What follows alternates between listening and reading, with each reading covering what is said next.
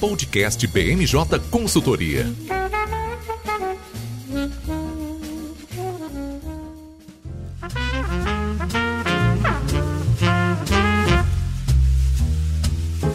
Olá pessoal, sejam bem-vindos a mais um BMJ Entrevista, essa edição gravada no dia 29 de outubro de 2021, às vésperas da COP26 em Glasgow, na Escócia, e para trazer um tema que tem sido literalmente muito caro para os brasileiros e para o Brasil, que é a energia elétrica. É, o setor elétrico brasileiro ele entrou na atenção econômica, política e social em 2021 como em poucos anos antes, especialmente por conta da crise hídrica, que aumentou os custos da nossa energia, tem colaborado muito para o aumento da inflação, para a frustração das expectativas econômicas e para a preocupação do governo federal com a, os impactos disso tudo na reeleição, na campanha de reeleição de 2022. Além, claro, do impacto que as decisões que o governo tem tomado para contornar a crise hídrica e elétrica tem para a sustentabilidade do nosso setor elétrico. Então, para discutir um pouco desses temas hoje, a gente trouxe aqui na BMJ o Ricardo Baitello, que é um dos grandes especialistas em setor elétrico e sustentabilidade do Brasil. Hoje ele é coordenador do Instituto de Energia e Meio Ambiente, o IEMA, mas já passou por ter uma longa trajetória no setor. Ele é formado, graduado, mestrado e doutorado pela USP em Engenharia Elétrica, trabalhou com avaliação e formulação de políticas públicas durante boa parte da vida dele, em especial no Greenpeace Brasil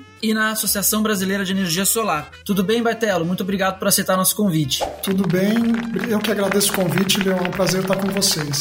Eu sou o Leon Rangel, aproveitando também para me identificar, coordenador de energia da BMJ, e trouxe aqui para conversar com o Baitelo o meu colega de equipe Vinícius Teixeira, consultor de relações governamentais. Tudo bem, Vinícius? Oi, Leon, tudo certo? E a nossa coordenadora de sustentabilidade, Débora Jacinto. Tudo bem, Débora? Oi, Leon, tudo bem? Muito obrigada pelo, por aceitar esse convite. Baitelo, é um prazer estar aqui. Bom, apresentações feitas então. O interessante da gente estar tá aqui nesse momento para discutir, como eu já tinha dito, não é só a crise hídrica, mas é também os impactos que essa crise hídrica e do setor elétrico no Brasil causam para a sustentabilidade e para as emissões de gás carbônico e de gases de efeito estufa do Brasil. Isso está estreitamente relacionado ao o que o Brasil vai apresentar na COP 26, que começa na segunda-feira, dia 1 de novembro. Mas é, antes da gente entrar um pouquinho nessas questões, eu acho que seria interessante que o Ricardo Baitello comentasse um pouco do trabalho que o IEMA vem fazendo na sustentabilidade, na, na área de sustentabilidade e de monitoramento das emissões do setor elétrico brasileiro e das sugestões que o IEMA tem feito para o planejamento energético brasileiro.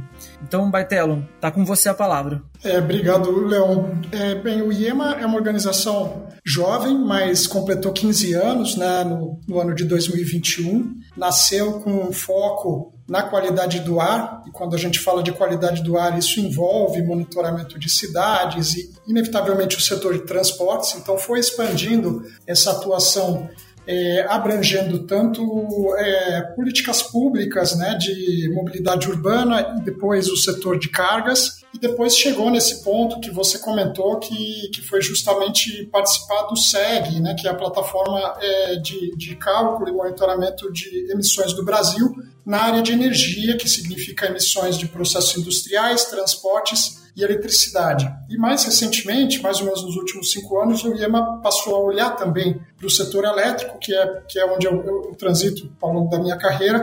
E hoje o IEMA cobre principalmente as termoelétricas fósseis, por conta das emissões, impactos é, de qualidade do ar e uso de água, né, estresse hídrico e também a universalização, que é um problema crescente, né, ainda não totalmente resolvido pelo Brasil, mas que tem uma, uma intersecção muito positiva com a bioeconomia e como o Brasil pode é, atender essa população é, isolada que ainda falta né, de, de, em receber energia elétrica. Bom, falando em SEG, né, aconteceu no último dia 28 o lançamento do SEG 9, a nona edição das emissões brasileiras de gases de efeito estufa referentes ao ano anterior, a 2020. E o que tem de, de interessante a, a comentar sobre o SEG é que, de fato, como era esperado, o setor energético como um todo reduziu emissões, mas é, como um todo, o Brasil emitou, aumentou as emissões, né? Quase 10%, 9,5% em relação a 2019. Então, é interessante notar que mesmo em um ano de pandemia, né, com a desaceleração de atividades econômicas, mesmo que isso tenha se retomado, talvez no, no último trimestre do ano, é, o desmatamento não deu trégua e ele acaba encobrindo né, qualquer, é, qualquer redução que tenha sido notada tanto no setor de transportes quanto no setor de, de eletricidade. Esse é um ponto bem interessante, na realidade, é, Baitelo, porque é curioso que você menciona que hoje o setor energético ele conseguiu reduzir as emissões no Brasil, né? Mas aí agora, é, quando a gente fala de futuro e previsões futuras, o Brasil ele tem contratado muitas termoelétricas, o que as hidrelétricas não conseguem produzir. Hoje o Brasil contrata das térmicas, quase todas a combustíveis fósseis, com exceção das de biomassa. Ou seja, reduzimos esse ano, mas para o futuro, como vai ficar? Como são essas expectativas de, de, de emissões, dado que Vou mencionar aqui duas decisões do governo. A primeira é a de ter uma cota para expansão da nossa matriz em energia elétrica, que veio junto com a privatização da Eletrobras. E a segunda é a contratação de algumas é, termoelétricas mais recentemente para operarem aí nos próximos cinco anos, para aliviarem um pouco as hidrelétricas e a gente recuperar o nível dos reservatórios. Ou seja, sendo térmicas, a gente vai aumentar as nossas emissões, não? É, sem dúvida, né? Nós, é, nós estamos monitorando todos esses é, todas essas ações do governo a gente pode dividir, na verdade, em, em, vários momentos. Falando especificamente de térmicas, se a gente for até colocar na ordem cronológica, o que a gente viu nesse ano foi um acionamento integral de todo o parque termoelétrico, né? até biomassa aumentou um pouco a operação para conseguir dar conta né, do desafio que é minimizar o risco de racionamento. Então, para 2021, a gente, é, a gente já fez essa estimativa, a gente está esperando o ano virar, mas dos nove primeiros meses do ano, a gente já calculou que as emissões de termoelétricas aumentaram 80% em relação ao ano passado. Né? Tudo bem que ano passado, 2019, foi um ano de pandemia, mas é muita coisa. É, e aí, na sequência, exatamente na semana passada, foi feito um leilão emergencial que contratou mais de um giga é, de termoelétricas a gás natural para operarem até o fim de 2025. Então, também com mais emissões chegando é, por conta dessa contratação dessas usinas que vão entrar aí em maio do, de 2022. Depois, nós temos o, o, leilão de reserva de capacidade que vai acontecer em dezembro, né, que, que deve contratar térmicas também, mais ou menos para esse horizonte de médio prazo. É um leilão que não vai ter neutralidade tecnológica, ou seja, vai realmente pegar pesado em termoelétricas a combustíveis fósseis. E aí entram essas térmicas resultantes da, da MP da, da Eletrobras já convertida em lei. Então são 8 gigawatts de térmicas a gás natural espalhadas pelo Brasil, ainda sem destino exatamente determinado, mas em todas as regiões, é, que vão operar entre 2026 e 2045, ou seja, vão deixar uma herança até mais ou menos a boca de quando o Brasil deveria estar descarbonizado, e não vão operar só em caráter emergencial, né, como de costume, mas vão operar em tempo integral, ou seja, as emissões de cada uma dessas usinas vai ser quase o triplo do que, do que elas seriam no cenário como o ano passado ou como se costumava ter. Então, é, o impacto, é, sem dúvida, é muito significativo. Né? A gente consegue ver que dentro do setor elétrico está havendo exatamente uma recarbonização do setor como não se viu antes. O Baitelo, é, e é interessante comentar também, né, que assim, esse é um movimento que a gente está vendo não só no Brasil, mas em todo o mundo, né? Porque agora o Brasil, é, por conta da crise hídrica, teve que acionar mais termoelétricas, como você comentou, seja na energia de reserva a partir do ano que vem, como também as térmicas que já vieram é, por conta da MP da Eletrobras, que beberam muito dessa fonte, né? De, a gente viu as discussões no parlamento falando que nós precisamos ter uma previsibilidade, nós precisamos ter uma energia firme ali para garantir essa entrega, essa segurança energética a fim de evitar problemas como esse que nós estamos passando agora. Mas é, outros países também estão passando por essa, essa mesma questão. Eu acho que o exemplo mais emblemático aqui é a China, né, que pelo menos ali desde 2017 vinha com um processo de diminuir a, o acionamento de termoelétricas a carvão, mas que agora juntou com problemas, inclusive com a Austrália, de suprimento de carvão e tudo mais, teve que é, fomentar ainda mais o, é, as ofertas internas de carvão e voltar para as termoelétricas, porque eram elas que vão garantir garantir a segurança energética. Pelo mesmo lado, a Europa, que também, por conta de mudanças climáticas, é, vem sofrendo agora uma menor participação da energia eólica, já que os ventos é, começaram a ser um pouco mais fracos no continente agora, e a solução disso vem sendo o gás. Então, é, esse é um movimento que vem, que acontece no mundo todo, né? De, é, ao mesmo tempo em que se discute como diminuir a participação de termoelétricas de combustíveis fósseis, é, quando surge algum problema, alguma crise, são as termoelétricas que são, que são as fontes que o país tem para garantir o suprimento de energia. E eu acho que isso vai se materializar também, isso vai ter impactos nessa COP agora, né? Já que uma discussão que já vinha sendo feita de algumas COPs para cá era como que nós vamos reduzir a participação, sobretudo das termoelétricas a carvão, mas agora a gente tendo, principalmente a China com esse problema de carvão e outros países tendo que se recarbonizar, como você colocou,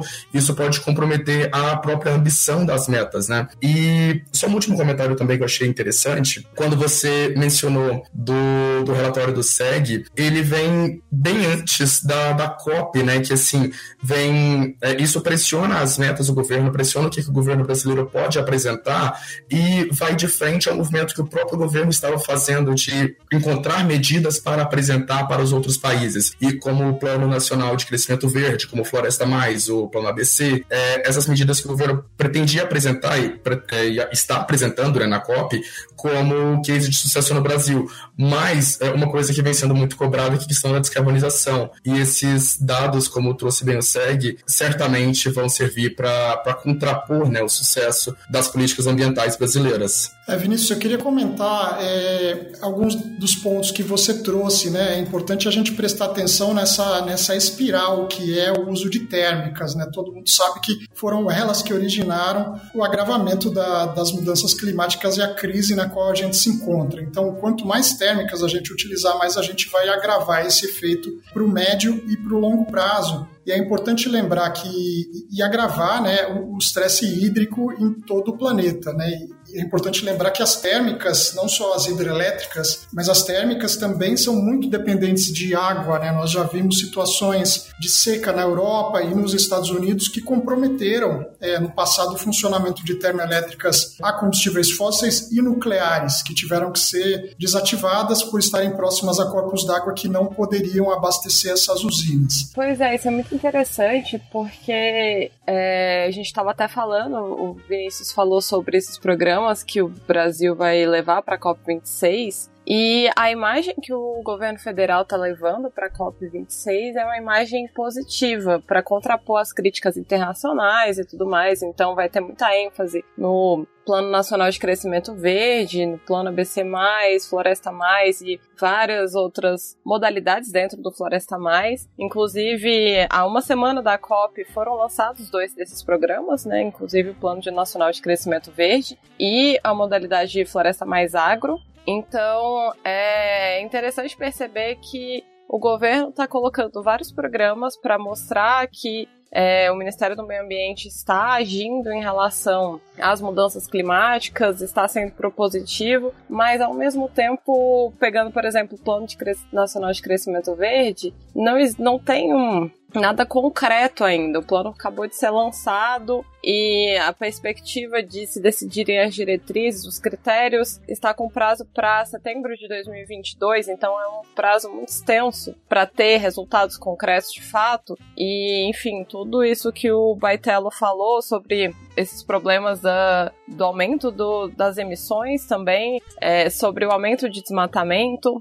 que gerou aumento de, de emissões e Nessa forma, essa redução de emissões no setor de energia não foi é, foi compensada, né, de certa forma, negativamente. Então, interessante perceber que será que não é uma cortina de fumaça esses programas e esse o chamado greenwashing, né, colocando várias coisas verdes para mostrar que o governo está fazendo alguma coisa, mas a gente tem esses problemas no, no setor de energia, problemas da crise hídrica. É, Baitelo, eu queria ver um pouco sua posição, porque o que a gente tem visto nesses últimos meses que estão antecedendo a COP26, que é esse esforço do governo de mostrar que o Brasil está indo muito bem nesse caminho da sustentabilidade, mas enfim, como que, que você enxerga esses dois lados? Certo. Na minha opinião, o que eu vejo que vai ser a imagem do Brasil na COP, né, pela análise né, dos outros países e de todo mundo que acompanha as negociações e faz as contas, de fato, os planos apresentados não têm concretude e o que, o que vai se sobrepor é o fato de o Brasil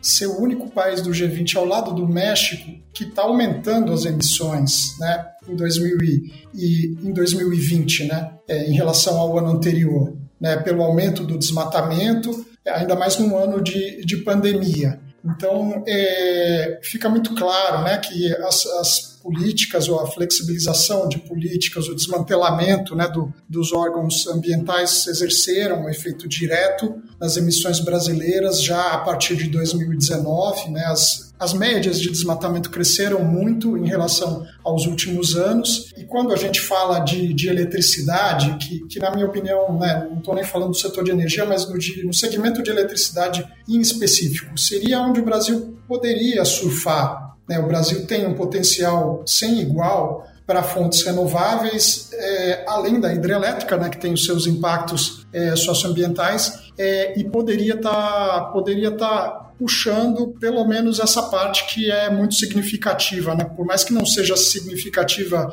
no balanço das emissões brasileiras, tem um papel grande é, nos planos de retomada globais tentando ver o copo meio cheio, né? Nós tivemos sim avanços no setor solar, né? Com o PL 5829, ou seja, o marco legal de geração distribuída sendo aprovado na Câmara dos Deputados, né? Ainda falta um caminho é, e a gente vê, né? O avanço da energia eólica, por exemplo, mas o que está sendo colocado, né? Pela pela contratação das térmicas a gás pode sufocar isso, né? Sem sem falar do, do plano de carvão entre aspas, sustentável que vai perpetuar essa tecnologia até 2050. Então, mesmo numa pequena área onde o, onde o governo brasileiro poderia tentar equilibrar o jogo né, e passar uma imagem positiva, isso não está acontecendo. E interessante perceber também que, é, ao mesmo tempo que nós vemos esse movimento aqui no Brasil, na prática, no discurso, é, uma das expectativas é que Bolsonaro, inclusive, sinalizou é da antecipação da, da meta brasileira de neutralidade climática, né, de 2060 para 2050. Isso,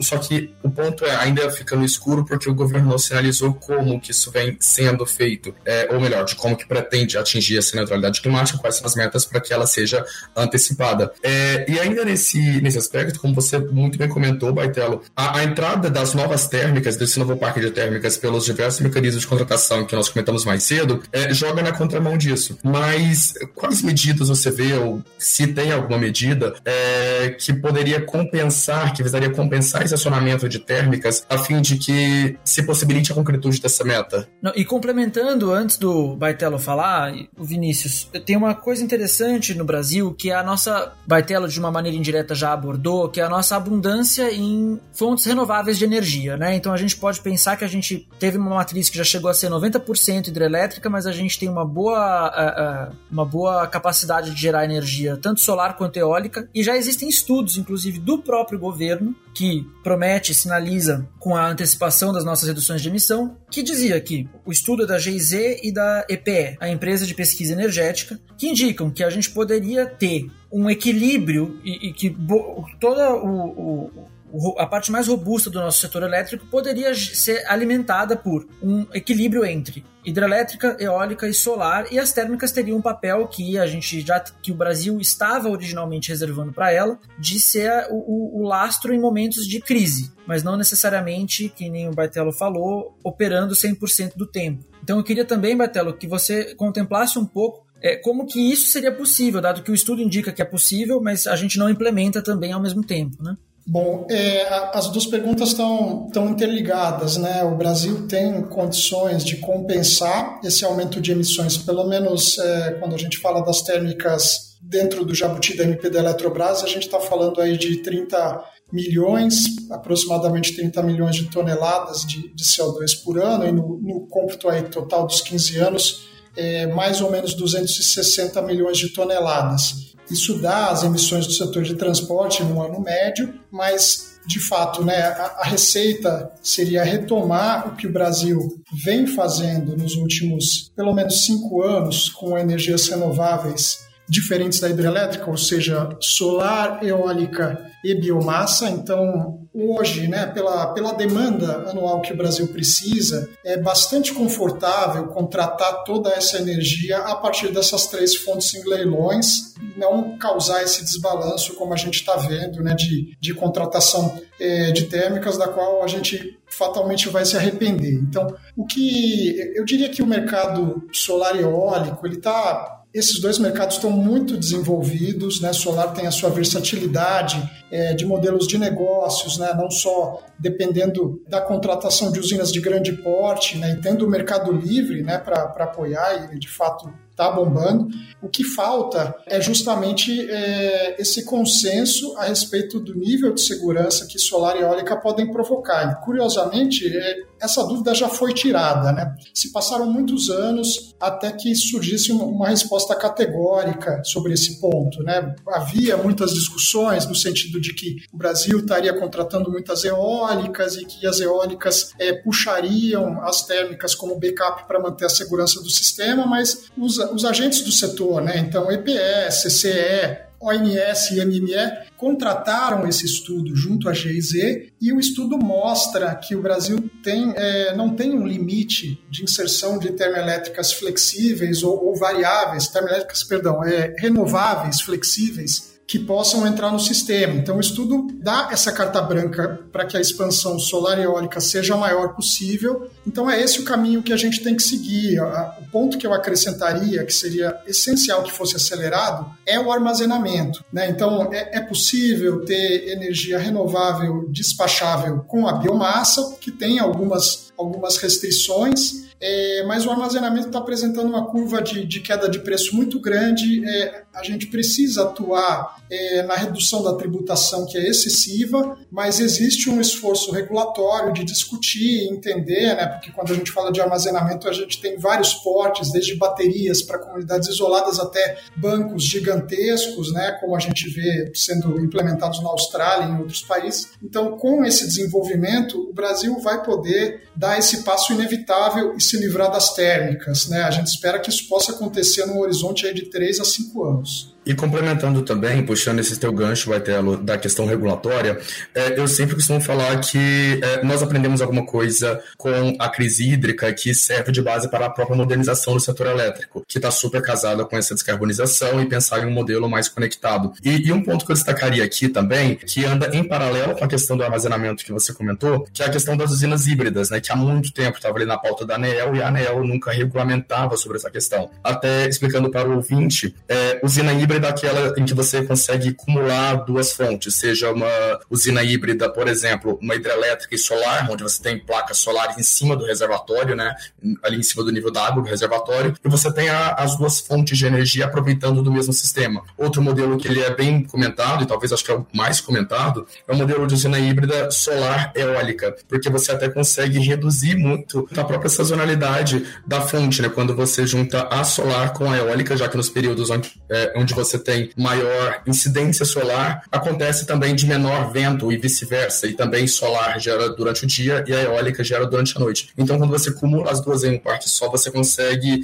dar maior segurança, que é o grande gargalo para essa questão. A ANEL acabou abrindo uma consulta pública sobre isso, né? Então, eu acho que talvez com a crise hídrica foi uma coisa que acelerou e que acelerou essa discussão né, a nível regulatório e que super casa com a, as discussões de maior sustentabilidade e também da própria modernização do setor. É, e do primeiro ponto que você comentou também, que eu achei interessante e vale comentar, Baitelo, é sobre essas emissões que o Brasil está fazendo por conta das termoelétricas e de que, forma isso tem que ser compensado. A nível global também a gente passa por uma discussão de como a gente vai precificar a emissão de carbono e alguns países, é, países aqui como os Estados Unidos e a própria União Europeia, estão com discussões mais avançadas sobre as construções de mercado de carbono e de como que conseguiria precificar isso mesmo, né, transformar isso num ativo a ser comercializável. No Brasil, é, essa discussão ela não está tão avançada, inclusive demandando da COP, né? Estão esperando as diretrizes da COP para ver como a gente poderia implementar um mercado de carbono. É, e agora até jogar a bola para a Débora, para ela, é, você tem como comentar alguma coisa sobre isso, como que o Brasil se coloca nessa questão de um mercado de carbono e se, se seria interligado com outros países e como você vê as perspectivas disso. Pois é, Vinícius, essa questão do mercado de carbono, inclusive, foi a primeira vez esse ano que o governo federal se manifestou favoravelmente ao mercado de carbono global. Nas outras COPs, o Brasil sempre teve a posição contrária. Então, o Joaquim Leite deu a declaração, acho que foi em julho ou em agosto desse ano, 2021, falando que o Brasil seria proativo na regulamentação do carbono, do mercado de carbono na COP26. E, enfim,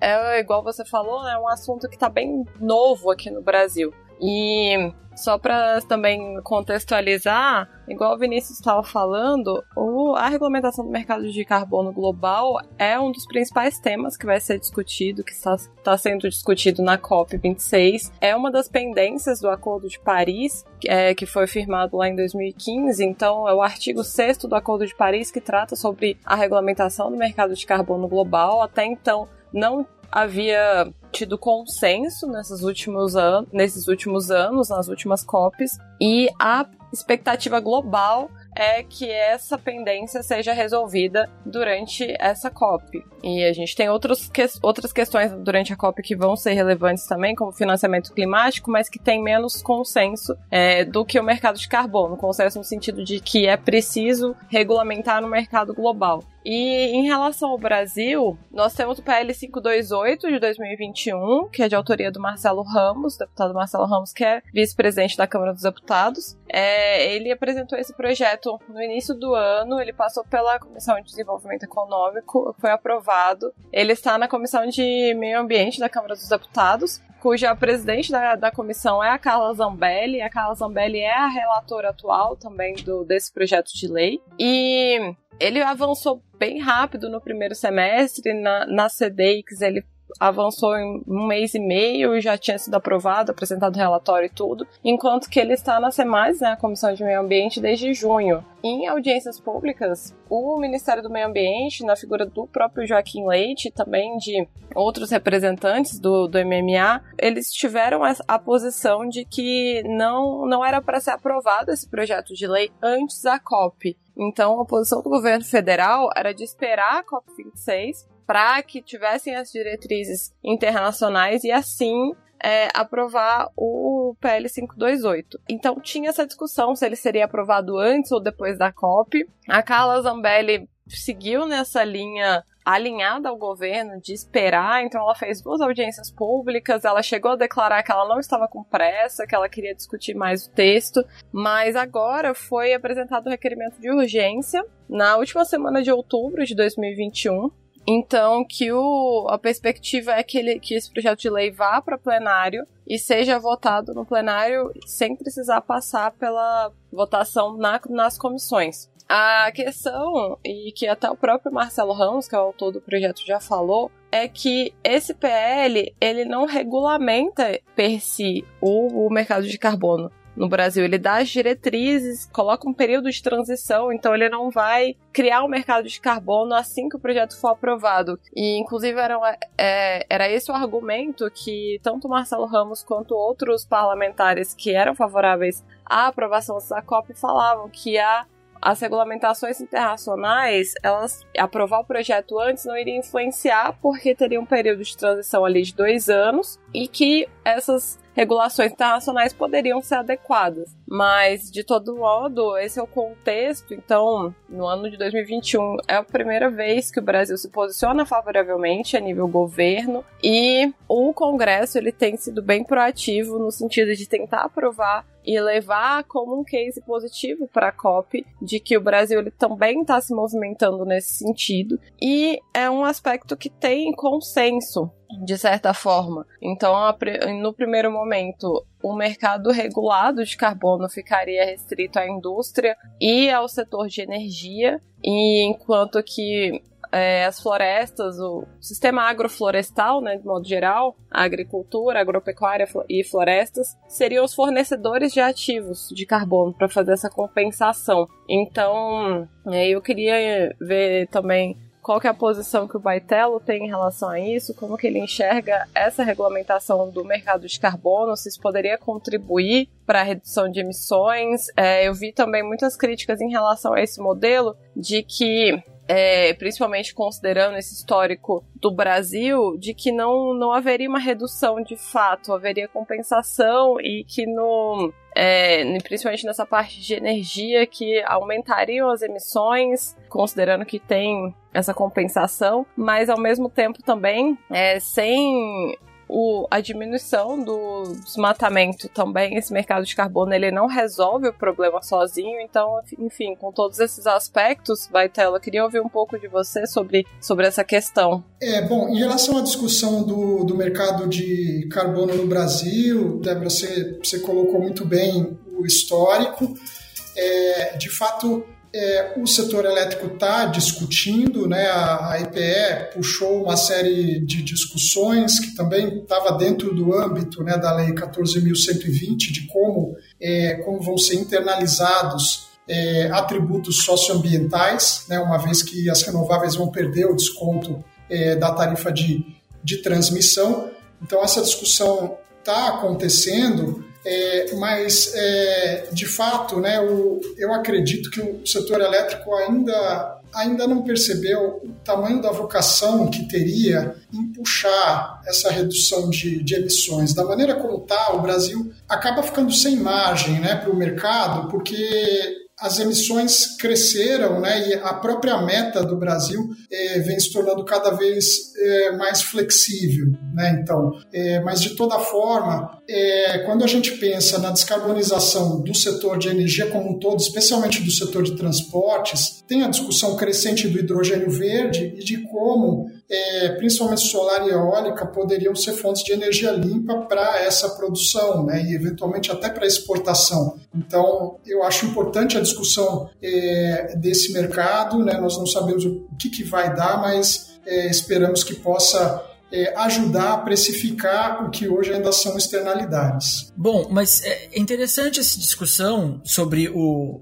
a questão do mercado de carbono, mas existem alguns outros elementos que também estão sendo abordados agora na COP, especialmente por alguns países que são produtores de petróleo e gás, né? Os países aqui do, os países do Golfo, do norte da África, e nesse sentido o Brasil não oficialmente, mas no, no discurso de alguns dos, dos atores é, brasileiros também aparece, que é acho que o que fica mais evidente aqui, quando a gente discute também em falta de alternativas energéticas, vamos, é, vamos dizer nesses termos, é a, a opinião que a Arábia Saudita está tentando emplacar agora na COP, ou seja, de que tudo bem a gente continuar apostando nas fósseis, porque a gente vai desenvolver, né, futuro, o chamado carbon capture. E aí, com esse carbon capture, a gente também poderia criar um mercado de carbono, aí não esse mercado de créditos de carbono, mas um mercado para o CO2 mesmo, para o gás carbônico, para a produção também de hidrogênio verde que o Baitelo estava comentando. Ou seja, muitas dessas, é, é, é, ou seja, as alternativas que eles com, que se imaginam para continuar explorando as reservas de petróleo e gás e aí sim o argumento claro dos brasileiros de que a gente tem que explorar enquanto ainda é tempo de explorar é de que a gente vai poder contar com essas, com essas tecnologias futuras. Aí eu pergunto aqui para o engenheiro se essas tecnologias é, elas são viáveis, são factíveis ou se isso é só mais um pouco do de países que, como você mencionou, o Brasil, né, de uma certa forma, fazem a sua pedalada e frustram um pouco as expectativas em torno da, da transição energética. E não só porque a gente está discutindo essas tecnologias que hoje são pouco desenvolvidas, que eu faço essa pergunta, mas porque toda a, a história, eu vou retomar um pouco do que o Bartelo falou sobre as baterias, né, armazenagem de energia, especialmente as energias é, não despacháveis, como é o caso de energia eólica e solar. Né? Você não controla quando faz sol, não controla quando venta, então você não tem como determinar o uso específico desse recurso natural. Mas retomando aqui, as baterias durante muito tempo também foram vistas como uma aposta, mas foi um desenvolvimento tecnológico relativamente lento e ainda tem muita dúvida em torno dele. E aí a gente chega agora para discutir alternativas e a gente está apostando, alguns países querem apostar em alternativas que estão ainda mais longe de serem estabilizadas e concretas. Então, os seus comentários, Baitelo, sobre essas, essas ideias aí para a gente poder continuar explorando fósseis, mas ao mesmo tempo descarbonizar, é factível? Bom, eu acredito que em, em algum momento é, vai ser necessária a captura de carbono, porque a gente está caminhando para um cenário em que as emissões e o aumento do planeta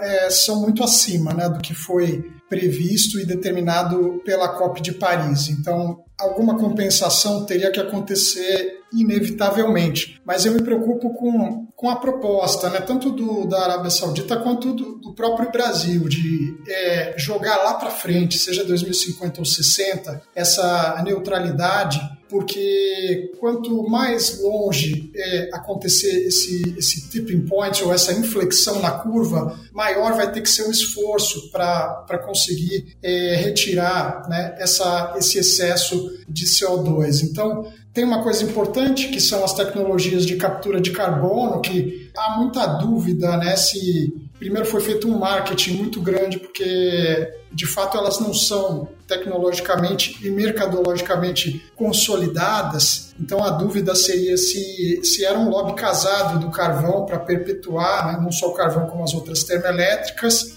é, então, esse é um ponto né, que eu coloco em questão. Né? Existem várias diferenças. Né? Uma coisa é, é você reinjetar carbono, como o Brasil já faz na exploração de petróleo, outra é a abordagem aí de você ter cavernas para fazer depósito geológico, que tem efeitos colaterais mas é, eu vejo com, com preocupação né, é, essa, essa possibilidade de você contar com tecnologias incertas. Nesse sentido, eu também coloco o gás natural como uma outra entre aspas, distração né, das grandes petroleiras tentando ganhar tempo nessa transição. E o que você trouxe de baterias, de fato, né, acho que demorou um pouco para para, vamos dizer, para engatar, né? O carro elétrico já tinha morrido décadas atrás e agora é um mercado que veio para ficar. Então, tem diversas tecnologias é, de armazenamento em estudo e promissoras, né? E o lítio está na frente, mas tem outras possibilidades. A queda de preço acontece, é, mas o ritmo tem que, tem que se manter rápido. Eu diria que hoje ele não é lento, mas ele teria que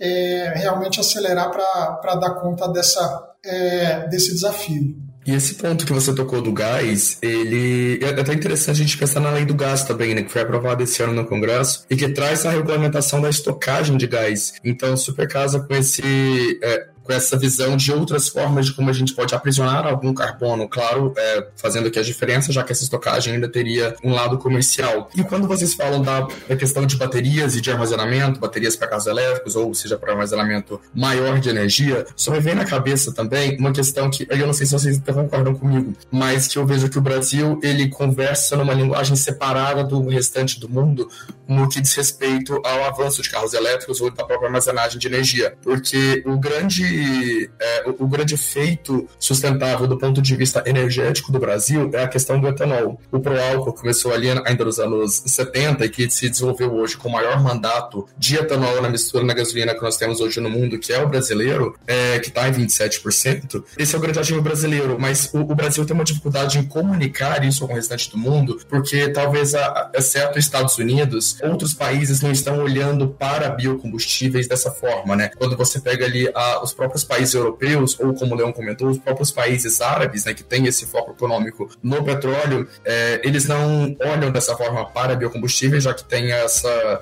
já que tem um, uma certa competição, né? Então, os carros elétricos vêm como essa, essa outra modalidade. E aí que eu fico com, essa, com esse ponto, é que o Brasil ele também tem essa. O Brasil tem essa dificuldade em conversar com o que está sendo dito atualmente em sustentabilidade no mundo, também por conta dessas distintas abordagens, né? Enquanto aqui estamos voltados para biocombustíveis, outros países estão mais voltados para a questão de, de eletrificação. E essas e outras mudanças é, da matriz, né? Enquanto que o Brasil é muito criticado é, globalmente pelas questões ambientais, é, ele é feito. É, essas críticas vêm de países que mantêm uma matriz elétrica muito fóssil, né? Enquanto que a nossa, é, nossa matriz aqui ela é majoritariamente limpa no que diz respeito à produção de energia elétrica.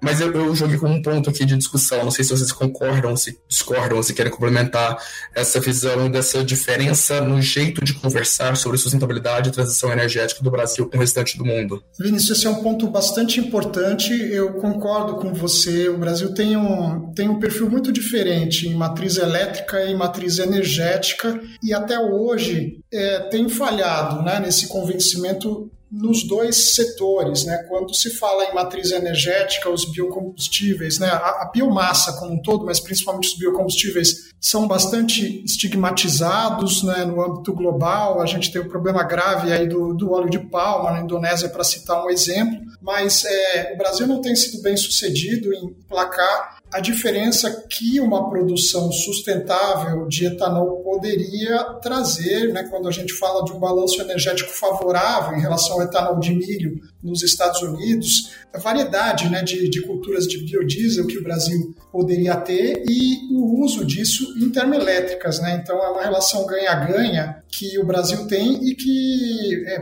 pouquíssimos outros países têm, poderia trazer esse benefício. Né? Em relação à matriz elétrica, eu acredito que o Brasil poderia sair da defensiva, né? ao invés de dizer nós emitimos pouco e estamos acionando um continente de termoelétricas, poderia dizer nós temos uma matriz renovável e temos condições de tornar essa matriz mais renovável porque nós ainda estamos começando a explorar o potencial de eólica e solar e a sinergia entre essas duas fontes. Então, o Brasil poderia passar uma mensagem é, de atingir a descarbonização, pelo menos no setor elétrico, antes de seus vizinhos. Concordo bastante, muito bom ponto. Eu, eu, gostei desse, desse link que você fez com o etanol de milho nos Estados Unidos, porque quando você comentou que o Brasil precisa sair da defensiva no que diz respeito à energia, a, a fontes de eletricidade limpas, é, eu acho que isso também se aplica à questão dos biocombustíveis, né? Porque nesse ponto o Brasil tem a vantagem de ter os Estados Unidos como aliado, já que os Estados Unidos têm interesse em resolver a questão do etanol por conta do etanol de milho. Mas aqui até surge um ponto de preocupação, porque o etanol de milho, sem considerar aqui nenhum ativo sustentável, sem considerar a emissão de carbono, o etanol de milho ele é economicamente mais viável que o etanol da cana-de-açúcar. E me preocupa ver o Brasil não aproveitando bem essa oportunidade, não aproveitando bem essa janela de se colocar mais como se colocar de maneira mais agressiva é, para o mercado de carbono global, se colocar de maneira mais agressiva para discussões de sustentabilidade, porque ele só tem a ganhar, né? Porque quando você é, coloca esses atributos ambientais, tanto de uso da terra, seja de, da própria estocagem de carbono mesmo pela própria colheita da cana-de-açúcar, se você contabiliza o carbono nessa colheita, a, o etanol da cana-de-açúcar se torna mais atrativo do que o etanol de milho. E, e, esse é um ponto né, que eu acho que casa bem, porque o, o, Brasil ainda fica um pouco. não pega a liderança nessa discussão. Ele tem a vantagem de que os Estados Unidos é um aliado, mas se o Brasil fosse mais agressivo nessas discussões ambientais, ele, se, ele seria mais beneficiado sobre os biocombustíveis.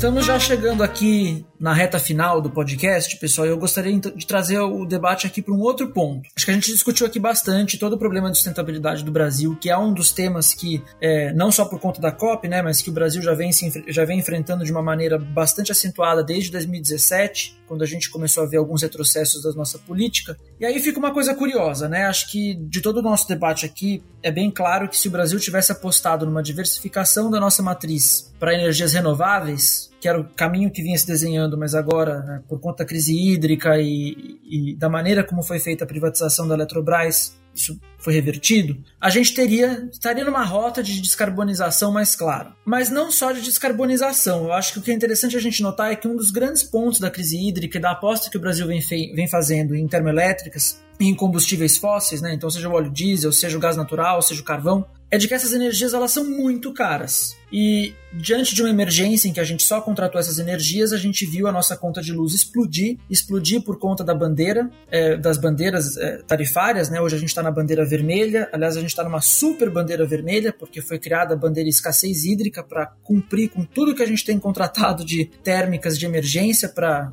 que a gente não tenha o famigerado apagão ou a possibilidade de racionamento. E ao mesmo tempo a nossa indústria também está pagando mais cara por diversos contratos de energia no mercado livre, ou seja, inflação. Acho que é claro aí, essa semana teve a divulgação do IPCA 15 pelo IBGE. Nós batemos aí os 10% em um mês de inflação, ou seja, pior índice de inflação desde o plano real. E o governo, então, poderia ter, eu vou pedir aqui para o Baitelo e para os demais também comentarem um pouco das possibilidades que a gente teria da nossa conta estar tá mais barata a despeito de crises hídricas se a gente tivesse apostado em renováveis e da oportunidade perdida que o governo teria de resolver dois problemas com uma cajadada só, né? Aliás, três: conta de luz, inflação e a questão de sustentabilidade. Só a título de curiosidade, pessoal, óbvio que nem toda a, a, a inflação que a gente está vendo hoje é de energia, mas 25% do nossa, da nossa inflação hoje é causada pelo aumento de preço de energia, tá? Então, para os ouvintes contextualizarem o tamanho do buraco. E não estamos contando aqui os combustíveis, estamos falando de energia elétrica essencialmente. É uma excelente pergunta, Leon. de fato,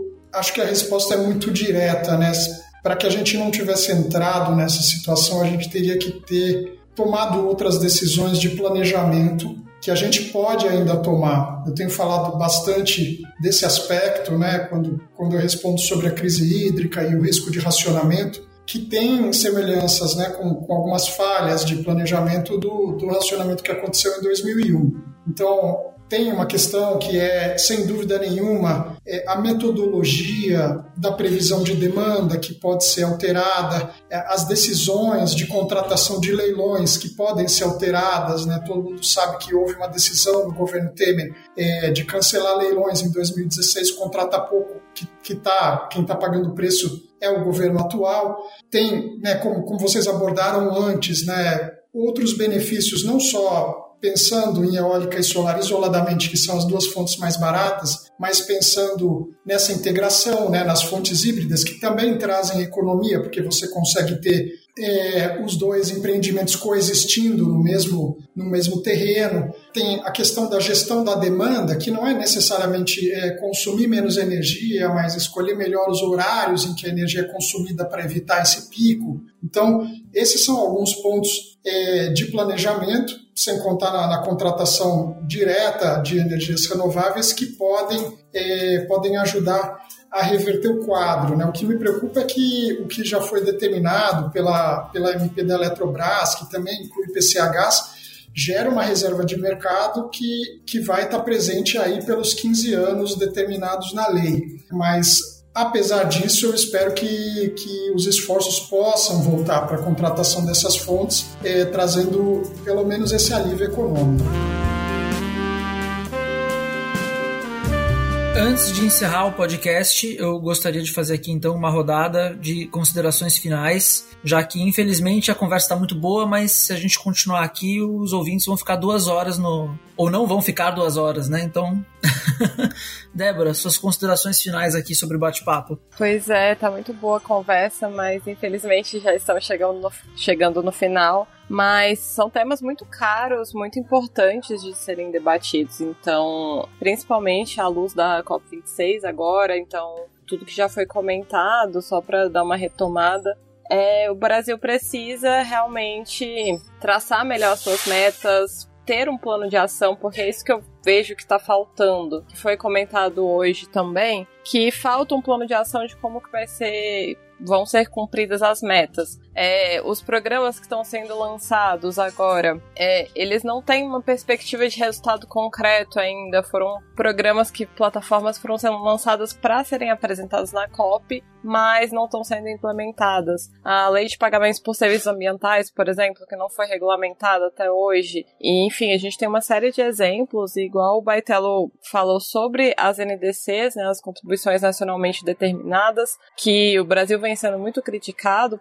com relação a isso, por não ter apresentado uma meta ambiciosa o suficiente, descumprindo alguns termos do Acordo de Paris, que é, tanto o Joaquim Leite quanto o vice-presidente Mourão já declararam que o Brasil vai apresentar novas metas na COP, mas enfim, é isso que a gente aguarda então, porque, igual o Baitelo falou, o Brasil tem uma potencialidade muito grande. Então, o que a gente precisa fazer é alinhar e traçar essas metas que sejam realmente ambiciosas e traçar um plano de ação que acompanhe, que tenha transparência, participação da, da sociedade civil, enfim. Então, é, acho que de considerações da minha parte é isso. Muito bom estar aqui com vocês. Baitelo, muito obrigada. Vinícius e Leon, sempre ótimo conversar com vocês.